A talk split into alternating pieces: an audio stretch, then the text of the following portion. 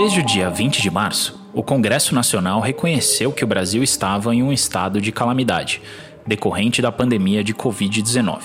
Vivemos, sem dúvida, momentos difíceis, com uma doença altamente transmissível e com consequências absolutamente nefastas para a economia do nosso país. Isso poderia significar, entre muitas outras coisas, o fechamento do próprio Congresso. Contudo, agindo de maneira rápida, tanto a Câmara dos Deputados quanto o Senado Federal implantaram o sistema de deliberação remota, viabilizando assim o funcionamento daquela que é a principal instância da democracia representativa, o próprio parlamento, evitando, de outra forma, que a tomada de decisões ficasse refém de outros poderes ou de vontades autocráticas. A primeira afirmação que nós precisamos fazer é a afirmação deste parlamento. Este parlamento afirma a sua importância, a importância na democracia, a sua importância em responder emergencialmente, responsavelmente à sociedade brasileira. Eu sou Vitor Oliveira e você ouve agora o episódio número 1 um do podcast Congresso Remoto.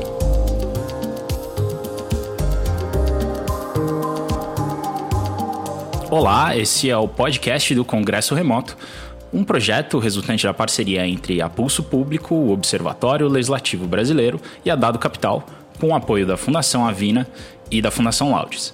Nosso objetivo é falar um pouco sobre o parlamento brasileiro durante a pandemia e as decorrências do isolamento social e dos problemas todos que pelos quais a gente tem passado.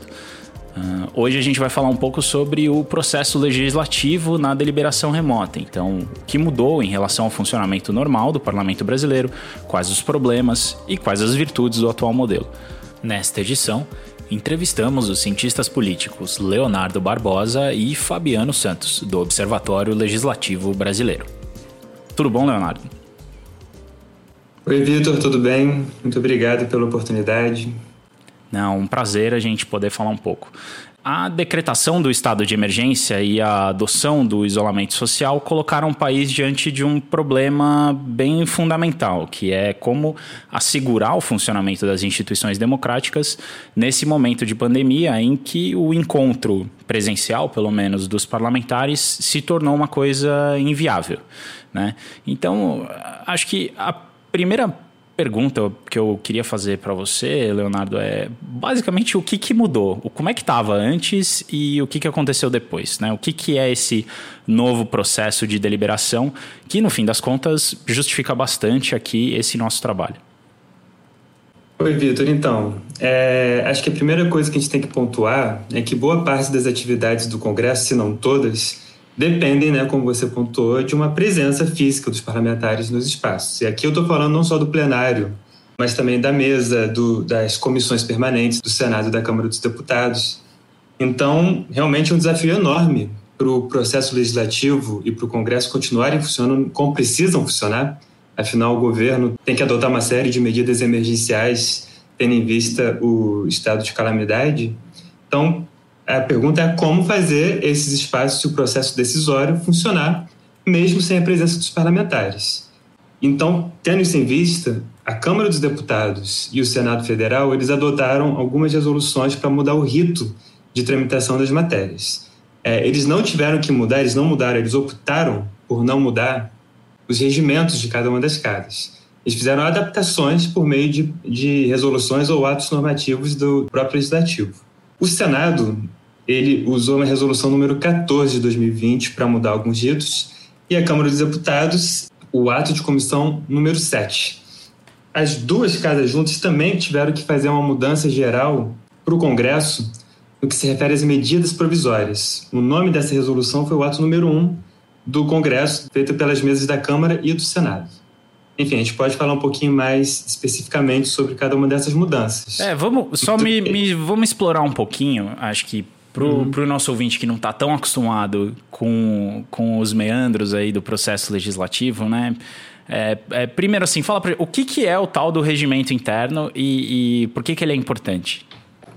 Regimento interno é como se fosse um, é um conjunto de regras, né? Uma pequena, digamos assim, uma pequena lei que rege o funcionamento da Câmara e do Senado, né?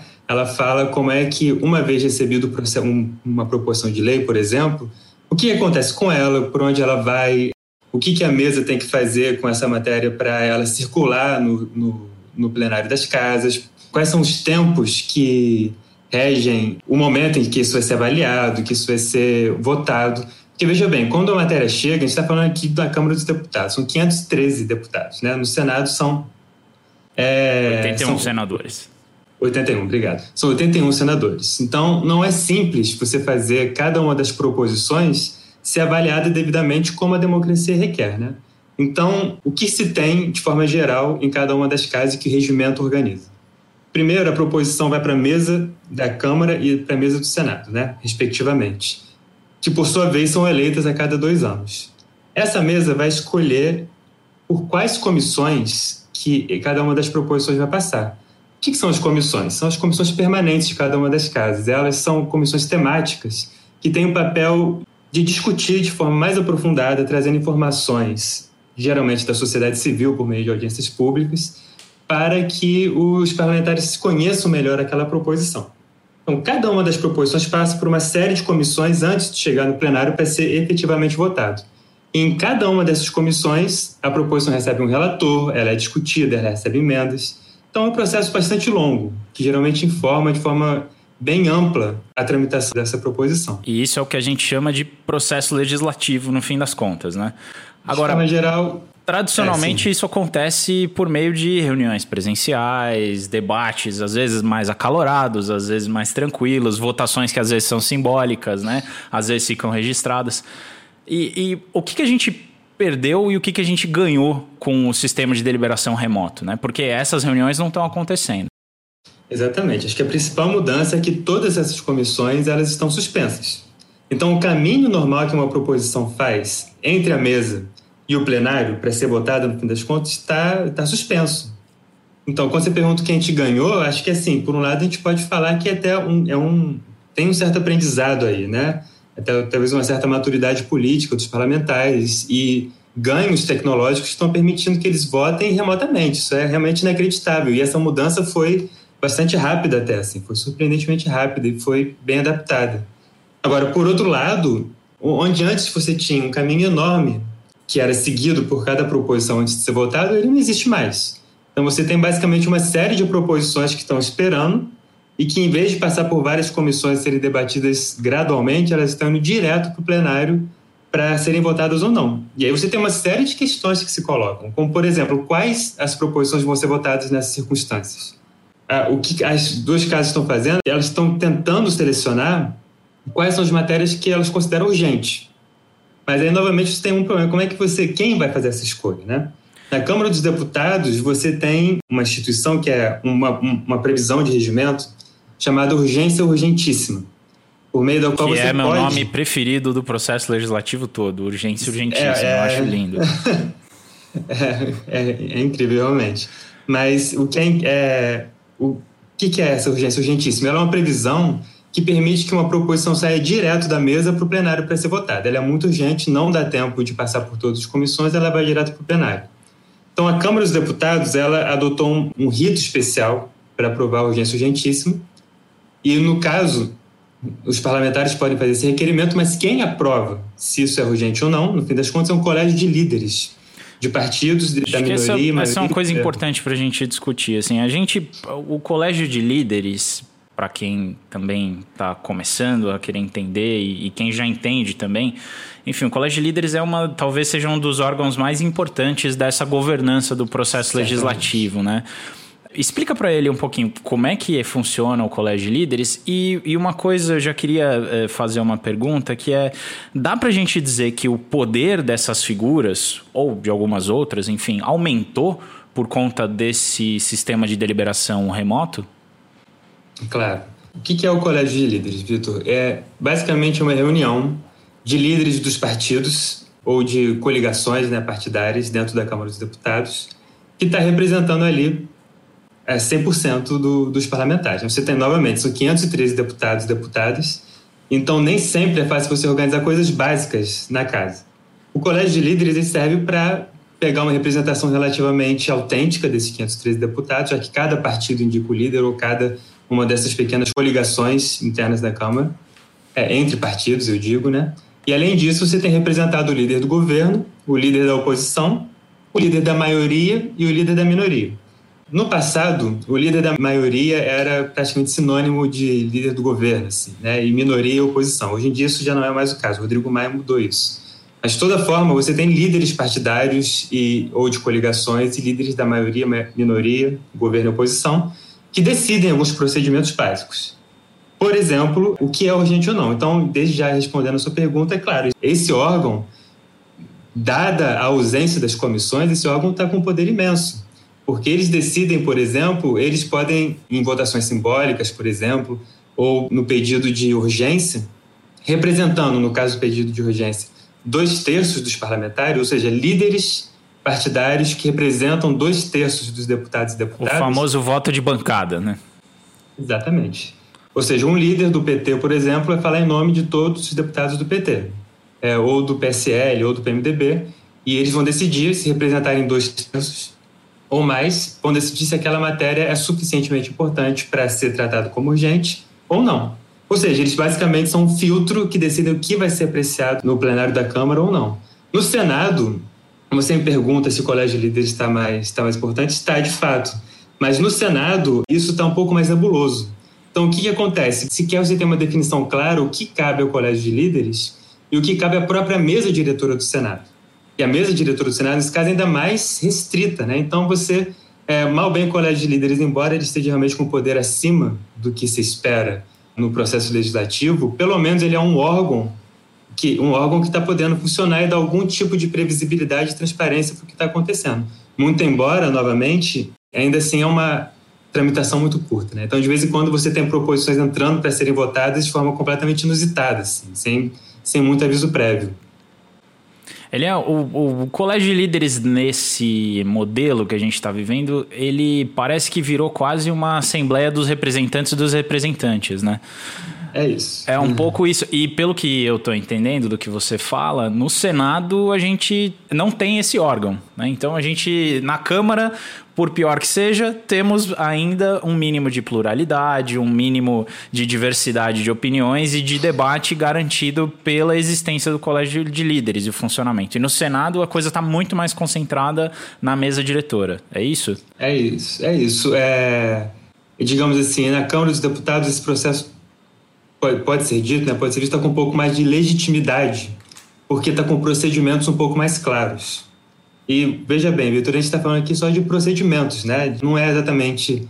Você precisa continuar de maioria para aprovar uma lei, assim, mas os procedimentos eles são muito importantes, porque são eles que dão previsibilidade para como uma lei vai ser tramitada, eles que abrem os espaços devidos para que todos os interessados possam participar e, eventualmente, aceitem o resultado daquela votação.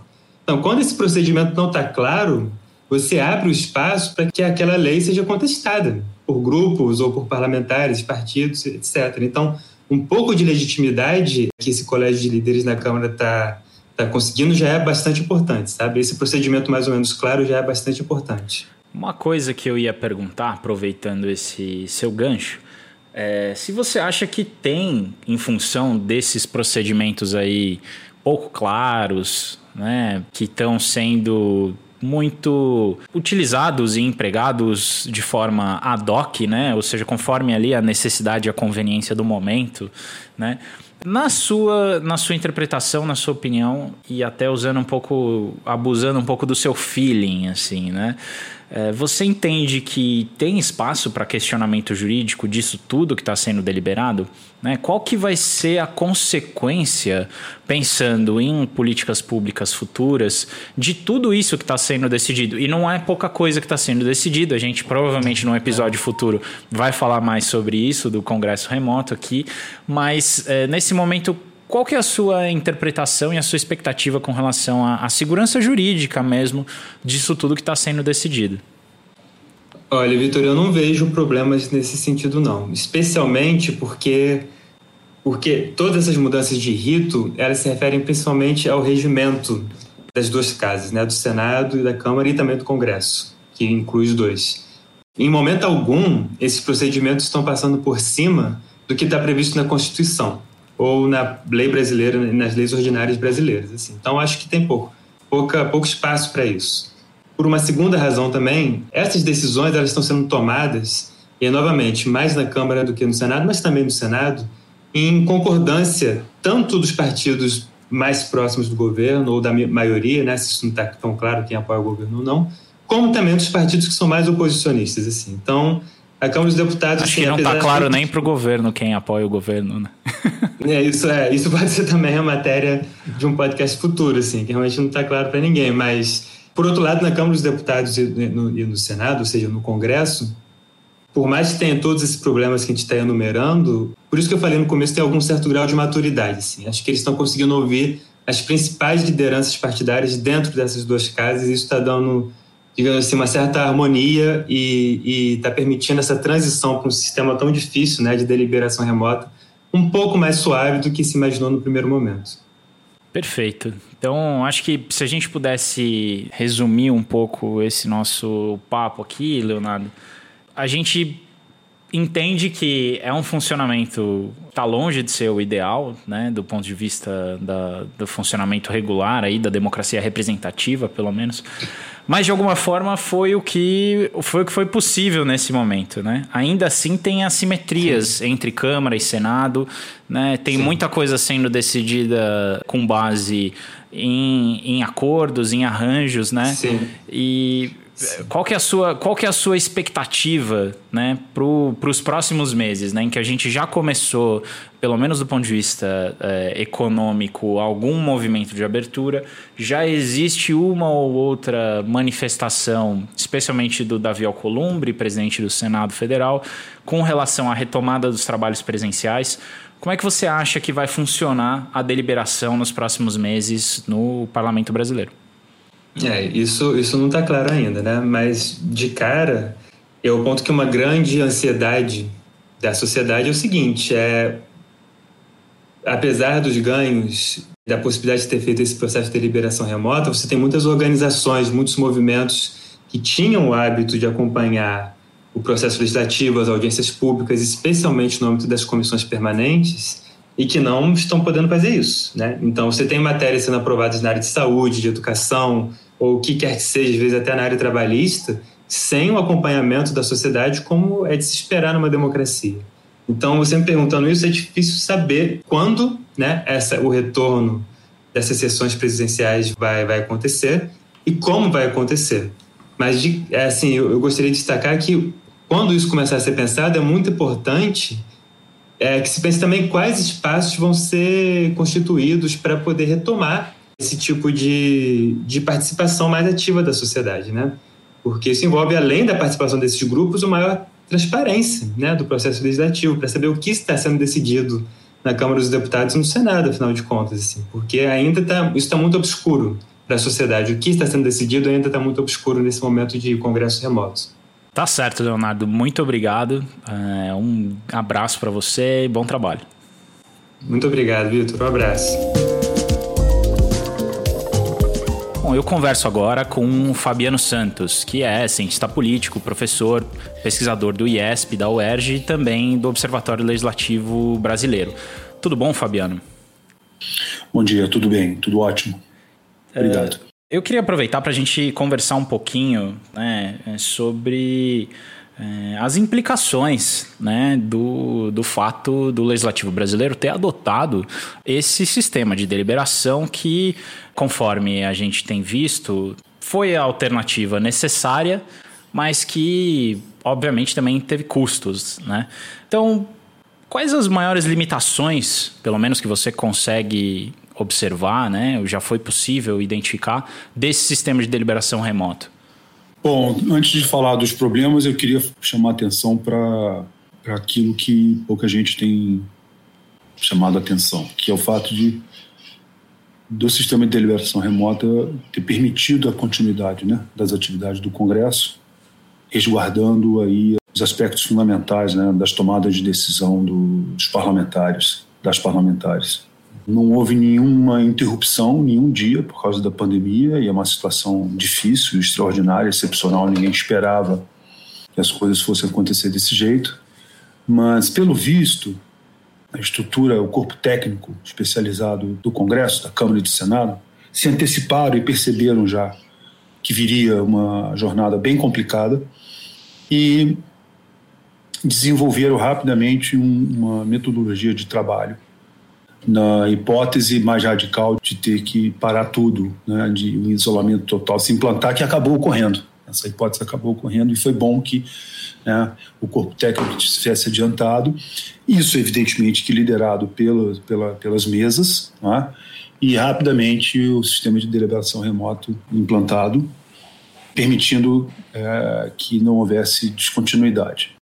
Na próxima semana, quando teremos certamente outra votação importante, aí já teremos o, plenário, funcionando o sistema de plenário virtual conforme concebido, como se estivéssemos dentro do plenário é, do Senado Federal. Então, é essa compreensão que, mais uma vez, eu peço a todos os nossos pais, porque essa sessão está tendo esse caráter, ao mesmo tempo histórico, mas também experimental, em razão da utilização desse mecanismo pela primeira vez. Então, eu acho que isso é um ponto para a democracia, entendeu, Vitor? Eu acho que é legal saber que, o, que os recursos que a sociedade brasileira depositam no, no Congresso anualmente não são, não, não, não são poucos recursos, não é pouca coisa, mas é, dá a resposta que a sociedade precisa. Né? Se não fosse o Congresso, haveria um vazio muito grande, principalmente por conta da, do caráter idiosincrático no modo idiosincrático, para dizer o mínimo, né, com o qual o executivo veio a lidar com a pandemia. É, lembrando que foi aventada, inclusive, a possibilidade de decretação de estado de sítio, né? De estado de sítio, exatamente. exatamente. Que implicaria aí no Eu fechamento acho... de fato do Congresso, né? É, é, exato, exato. Então eu acho que o Congresso reagiu, é, repudiou essa hipótese e, e foi além. Né? Não, não, não interrompeu seus trabalhos e governou o país praticamente. No que diz respeito à pandemia, foi o Congresso que deu o tom. Não é isso? E levou a que o presidente tomasse várias decisões que, a princípio, a equipe presidencial, seja econômica, de saúde. De saúde, certamente, foi, foi uma, uma né? um comportamento coordenado, mas demitiram os ministros da saúde, que estavam mais coordenados com o Congresso. É, então, isso é um, um, aspecto muito positivo. Antes de, de, entrar nos problemas, e os problemas são muito importantes. Gente não pode deixar. Mas de antes então da tá? gente entrar nos problemas, vamos explorar um pouco mais, né? Do ponto de vista do que foi aprovado, né? O que, que você destaca, ou pelo menos não só do, do que foi aprovado, uma vez que o trabalho do legislativo é muito mais do que simplesmente aprovar leis, né? Quais você acha uhum. que foram os grandes destaques aí, tanto do ponto de vista de atuação política, de articulação, mas também de aprovação de matérias nesse período? Sem dúvida, o destaque é o auxílio emergencial. Né? Porque o primeiro não estava se propondo nada, depois o, o Rodrigo Maia é, é, pressionou o Paulo Guedes, Paulo Guedes apresentou uma, um auxílio emergencial de 200 reais, o Congresso entendeu como é, inconcebível e, e aumentou para 500 reais. Aí nisso, Bolsonaro, para não ficar péssimo na fita, aumentou para 600 reais. Algo que não parece ser sustentável de acordo com as avaliações do, né, as avaliações da capacidade fiscal brasileira, endividamento já está alto, vai ficar ainda mais alto. Mas o, o, esse debate continua, com o Congresso sendo do centro da discussão. Né? Os diversos economistas se posicionando, já vai haver uma prorrogação e pode acabar redundando na criação de uma renda universal básica permanente, tá? e, um determinado e, valor. Um projeto né? também que resultou, de alguma forma, do trabalho de advocacy, né, de várias organizações da sociedade civil, uma coalizão muito grande também que, que trabalhou junto ao parlamento naquele momento e realmente o funcionamento, ainda que remoto do parlamento, foi fundamental para que essa uhum. participação política se efetivasse. Eu acho que a gente tem que contar depois a história política brasileira, a análise política tem que remontar, recontar, quando, porque é um calor do momento, né? Um, as pessoas ficam muito apaixonadas, né? Mas eu acho que é um episódio de, de funcionamento institucional bem exemplar, bem, bem diferente, assim, bem, Bonito. Bem legal para se né? Bonito, é, uma bonito. história bonita para se é contar, bonito. né? É, é, é, a, a, nossa história política é, é tão marcada tem... por episódios lamentáveis, né? Que a gente às vezes é, acaba de ressaltar. Toda esses. circundada por episódios lamentáveis, mas o Congresso foi e, e mostrou para a sociedade que valeu a pena né, ter investido tanto e ter investido tanto e vem investindo tanto na, no Congresso. Né?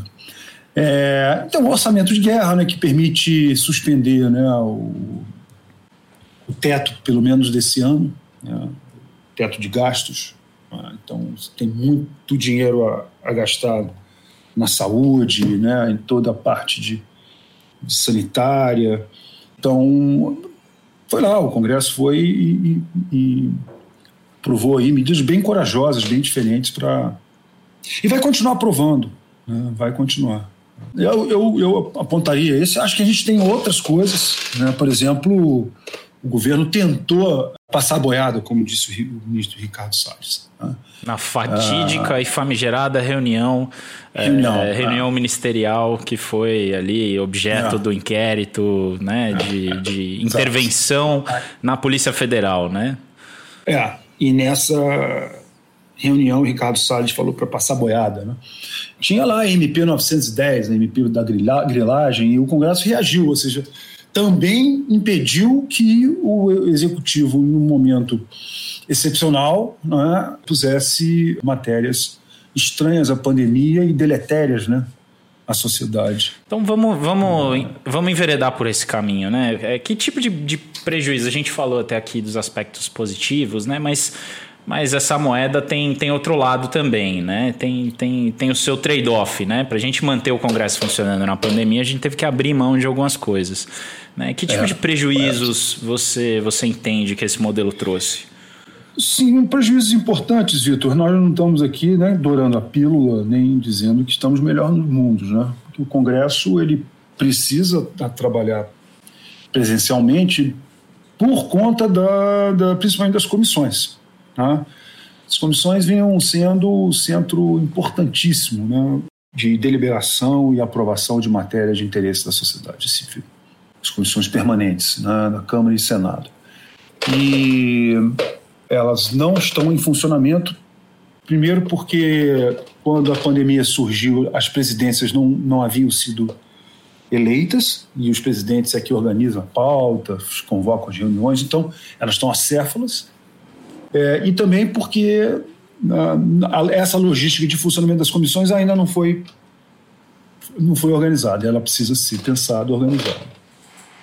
E por que, que as comissões, o não funcionamento das comissões trazem tantos problemas? Porque, é, deixa eu só contar uma historinha, até 2000, né, no final do segundo mandato do presidente Fernando Henrique Cardoso, as análises sobre o legislativo brasileiro diziam que as comissões serviam para pouca coisa no Brasil. E sempre, e sempre, comparando com o sistema de comissões permanentes da Casa da House of Representatives, né, a Casa dos Representantes dos Estados Unidos, que é um sistema muito forte. Tudo é decidido ali. Os presidentes de comissões nos Estados Unidos são geralmente são dos partidos majoritários, do partido majoritário, o partido majoritário escolhe, né? Tem o direito de, de definir presidente de comissão e esses presidentes de comissão geralmente são são sêniores dentro da comissão, experts nas matérias. Então eles acabam sendo uma espécie de ministro daquela matéria, mesmo sendo presidente de um partido oposto. Né? E isso nunca foi verdadeiro para o caso brasileiro. Né? As comissões eram, eram é, mitigadas na sua capacidade de intervir no processo decisório durante muito tempo. Ficava apenas sendo uma caixa de ressonância onde a oposição falava coisas, né? ameaçava coisas, falava coisas, mas o processo decisório mesmo né, era controlado pelo colégio de líderes e plenário. Isso foi mudando ao longo do tempo, um processo de mudança institucional endógeno. Não tem nenhuma razão clara que possa ser possa se indicar, né? mas o fato é que a estrutura da consultoria legislativa, né, principalmente no legislativo brasileiro, né, na Câmara, foi se fortalecendo, foi se tornando uma máquina também de produção de saber à disposição do, da Câmara e dos, das parlamentares, dos parlamentares. Isso começou a ser utilizado sistematicamente. Então, aos poucos, você vai percebendo que a Câmara começa a produzir mais leis, a aprovar mais leis, né, a, dominar o conjunto legislativo no Brasil, vis-à-vis -vis o executivo. Se até 2000 o executivo aprovava a maioria das leis num ano, hoje em dia a situação se reverteu, muito por conta esse fortalecimento das comissões. E o que, que é aprovado muito nas comissões? Um, um, por que, que muita coisa é aprovada nas comissões? Por causa de um, de um artigo constitucional que permite, é, aqui a gente precisa ver se é regimental ou constitucional, acho que é constitucional, que permite a comissão a aprovar matérias em, em caráter conclusivo. Certo? Então, não passa para o plenário. Né? E os parlamentares usam muito isso. E a qualidade daquilo que vem das comissões aumentou entendeu? A sua consistência constitucional, a sua relevância para a sociedade, isso, o Congresso aprimorou isso a despeito de não ter havido um aumento de qualidade dos parlamentares. O que acontece é que aumenta a qualidade da instituição. Então, em primeiro lugar, as decisões. Em segundo lugar, a deliberação. As audiências públicas são a maneira mais importante da sociedade. Quem faz advocacy no Congresso sabe disso mais importante da sociedade é opinar, demonstrar o seu, seu apoio ou o seu mal-estar com aquilo que é discutido e, e aprovado no legislativo. Né? As audiências públicas são fundamentais, porque a, a oposição a determinado projeto tem direito de pedir uma audiência pública, tá certo? Aqueles que estão vendo muita oposição a um determinado projeto chamam a audiência pública também, então as opiniões se chocam ali, os parlamentares se veem diante de de argumentos, se vem diante de dados, se vem diante da posição da sociedade. As, as comissões são um repositório de informação não só técnico, né, mas político também, né? Político, de interesses, né, onde a coisa está pegando, é isso. Com quem que eu vou ter e... problema nas próximas eleições se eu aprovar esse é negócio claro, aqui? É claro, é isso. Tudo isso nós não temos tido. É uma parte muito rica da democracia, Vitor, e eu acho que esse é o principal problema. A gente não está tendo esse, esse, esse processo fundamental, democrático, de, de contraposição de interesses, de ideias. Uma coisa que eu queria te perguntar, Fabiano, é, se eu não me engano, tem um trabalho seu com o Assir, acho, sobre os requerimentos de urgência, inclusive, que vocês mencionam sobre o uso dos, uso dos requerimentos de urgência como um instrumento de, de, controle das lideranças partidárias mesmo sobre aquilo que as comissões estão fazendo. Né? E nesse momento a gente está vendo que basicamente tudo que é aprovado recebe requerimento de urgência. Né? Uhum. Como é que é a sua visão sobre é, é, até o, o, o, dever ser mesmo do, do papel das lideranças partidárias, que é fundamental para organizar né, e dar esse tom da governança do processo legislativo, mas no momento em que o, o único canal, uma vez que a gente está sem tudo isso que você falou, né, o único canal para aprovar agora matérias é basicamente colégio de líderes um mínimo de consenso entre eles, né? apoio da mesa diretora, especialmente dos presidentes aí da, da, no caso do Senado, inclusive conforme a gente estava falando com, com o Leonardo até, né, parece que tem um papel mais preponderante ainda da mesa diretora, né? E, e, e como você vê, enxerga essa assimetria de poder que parece que ficou maior durante esse período da pandemia? Verdade. O plenário, né? Passa a definir tudo. Né? Se antes você podia ter o poder conclusivo das comissões, né? e, além disso, os projetos das comissões competiam com outros projetos né, de, de, de MPs e, e projetos do, de urgência regimental. Então havia uma, uma competição ali para o espaço no plenário, né, de coisas que vinham das comissões. Não tendo isso, a coisa fica tudo no plenário, fica tudo em urgência e tudo aquilo, tudo que está em urgência vai para plenário e tudo que tem o apoio consensual, aí, quase consensual, né, das lideranças partidárias. Não é isso? Há um acordo, Vitor, pelo qual isso está valendo porque o período é extraordinário, então tem sua razão de ser, e aquilo que vai com urgência e que pode ser objeto desses, desses trâmites é, muito reduzidos, é, tem que necessariamente haver com a pandemia. Tá certo? Então, nós temos uma justificativa, nós temos uma situação excepcional. Muitas pessoas morrendo, muitas pessoas infectadas, né? então a coisa não está controlada, né? as pessoas não podem levar suas vidas normalmente. Então, acho que a prioridade do país é essa. Né? E o que o legislativo está fazendo é respondendo a isso, né? é uma maneira que pode. Mas a, a política tem dinâmicas, muitas dinâmicas. Né? Tem essa principal, que é dada ali consensualmente, ninguém reclama disso, né? razoavelmente. Só o presidente talvez esteja reclamando. Mas outras coisas estão ocorrendo na política. Né? Então você tem um debate sobre, sobre as reformas que precisam ser feitas. Né? Assim, reforma é um nome muito genérico né? para mudanças estruturais e as pessoas têm visões diferentes sobre que, que seja eh, essas mudanças né, estruturais, mas a reforma tributária é uma coisa que está sendo discutida, se tem um problema né, do, do, déficit fiscal que deve, deve aumentar muito e é preciso discutir como é que vai, daqui para frente, vai, vai pagar essa questão, né?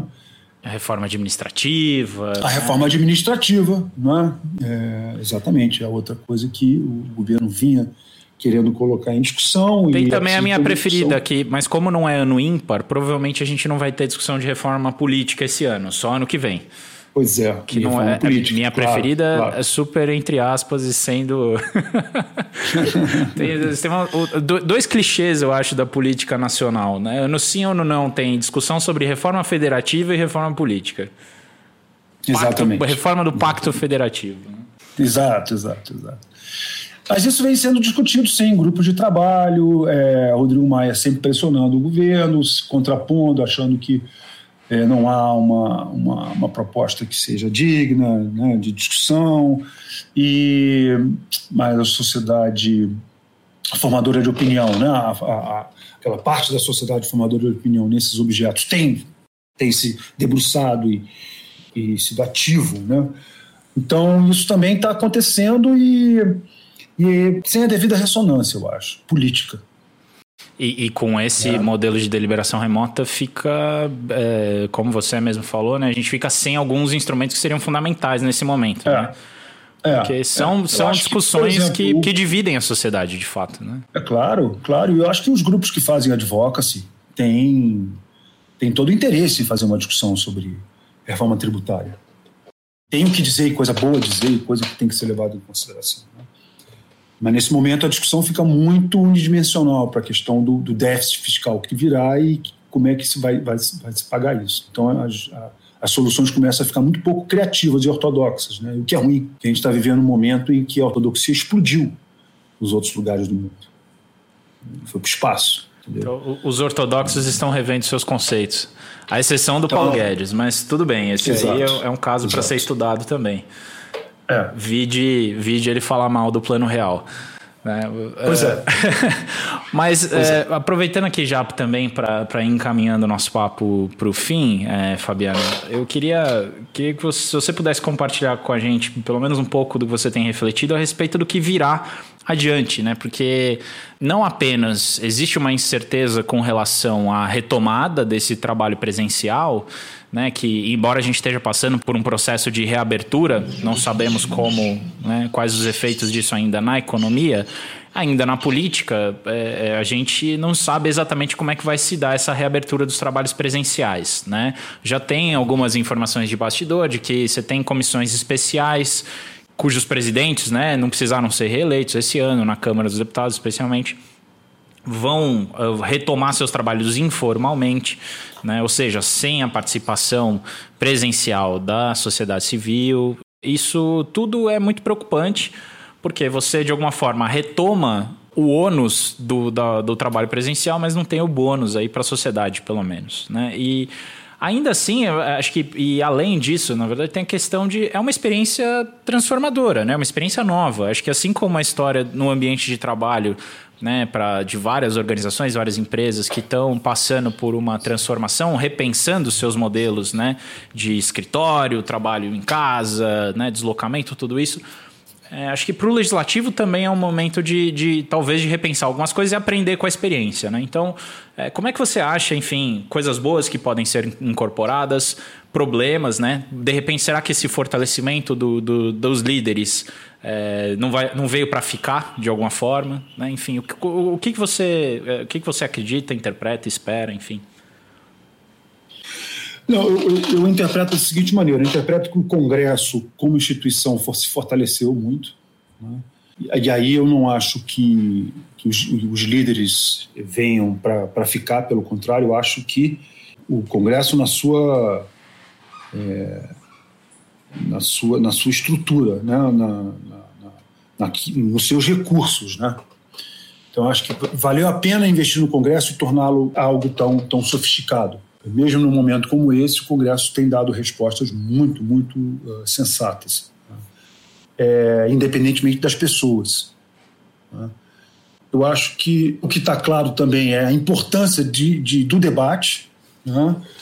de se debater mais. Então, acho que a sociedade percebe o Congresso como sendo um locus fundamental, então quer discutir mais no Congresso, com o Congresso, aquilo que é fundamental para o país. Né? Então, eu acho que vai ter que haver, no, no, no momento pós, né, é a valorização né, da, das comissões. Pensar em produzir também aquilo que foi feito para o plenário, produzir aqui para as comissões né, mecanismos de debates não presenciais, né, deliberações não presenciais. Né. Eu acho que está havendo uma, uma revolução no modo pelo qual a representação política está se dando. Acho que isso também é muito interessante. Vai, veio para ficar, de repensar o mandato parlamentar. Né? Com a introdução da tecnologia, né? dessa possibilidade de, de tomada de posição distante. Né? Eu acho que aí a, a sociedade tem uma oportunidade para melhorar a natureza do mandato. Quer dizer, havia tanta queixa né, com a o problema da representação política. Né? E eu acho que, uma maneira é, surpreendente, agora a sociedade está acompanhando mais né?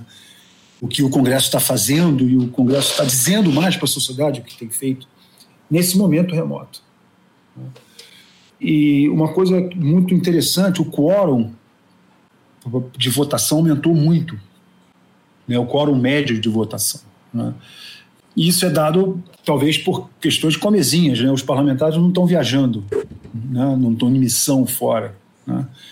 Mas também é... não precisam sair correndo do anexo 4 para o plenário, né, para votar, e às vezes não dá tempo pois de é. chegar. Tem isso pois é, também. É, pois é, pois é, pois é. Então, então isso tem aumentado, né? A legitimidade pode estar tá, tá, tá alterando o resultado das votações, a gente não sabe. A, a, a ampliação do quórum. Agora, quando houver missão fora, as pessoas vão lá com seus mecanismos, o seu celular, o seu, o seu dispositivo e podem votar longe. Né? Então a gente não precisa ter quórum reduzido mais. Vamos ficar sempre com quórum, porque o aplicativo, a tecnologia veio para ficar. Então acho que a gente tem que pensar é como manter a tecnologia, como adaptá-la para outras instâncias do Congresso, para que essas outras instâncias trabalhem, trabalhem bem, como as comissões, e também como manter a tecnologia naquilo que tem de bom para manter as coisas boas que temos visto o Congresso fazer. Certo? Como, por exemplo, essa questão do quórum. Ok, tá certo. Agradeço aqui ao Fabiano Santos, é, da UERJ, do Observatório Legislativo Brasileiro, do IESP. Um grande abraço, Fabiano. Obrigado, Muito obrigado. Obrigado, obrigado Vitor. Um grande abraço. Foi um prazer. Muito instigante a nossa, nossa conversa. Até uma próxima primeiro episódio do podcast Congresso Remoto fica por aqui. Congresso Remoto é uma parceria entre a Pulso Público, Dado Capital, o Observatório Legislativo Brasileiro e conta com o apoio da Fundação Avina e da Fundação Laures. Não deixe de assinar nosso conteúdo no seu agregador de podcasts e conferir os nossos próximos episódios. Até a próxima semana.